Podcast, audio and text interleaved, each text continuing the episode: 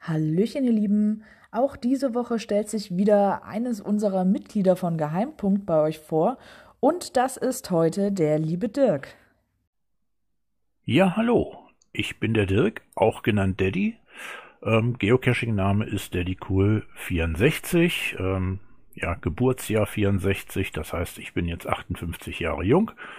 Ähm, bei Geocaching dabei bin ich seit 2012, war aber mehr oder weniger nie wirklich aktiv, also habe dann ein paar Caches im Jahr gelockt und ähm, ja, Ende letzten Jahres hat mich dann mal jemand an die Hand genommen und gesagt, komm, das geht anders und äh, nun machen wir mal. Ja, und 95% aller gefundenen Caches habe ich dieses Jahr gefunden. Bin auch jetzt auf diversen Events dabei, ähm, unter anderem auf dem Mega-Event äh, in Hannover, was vom Geheimpunkt äh, organisiert wurde.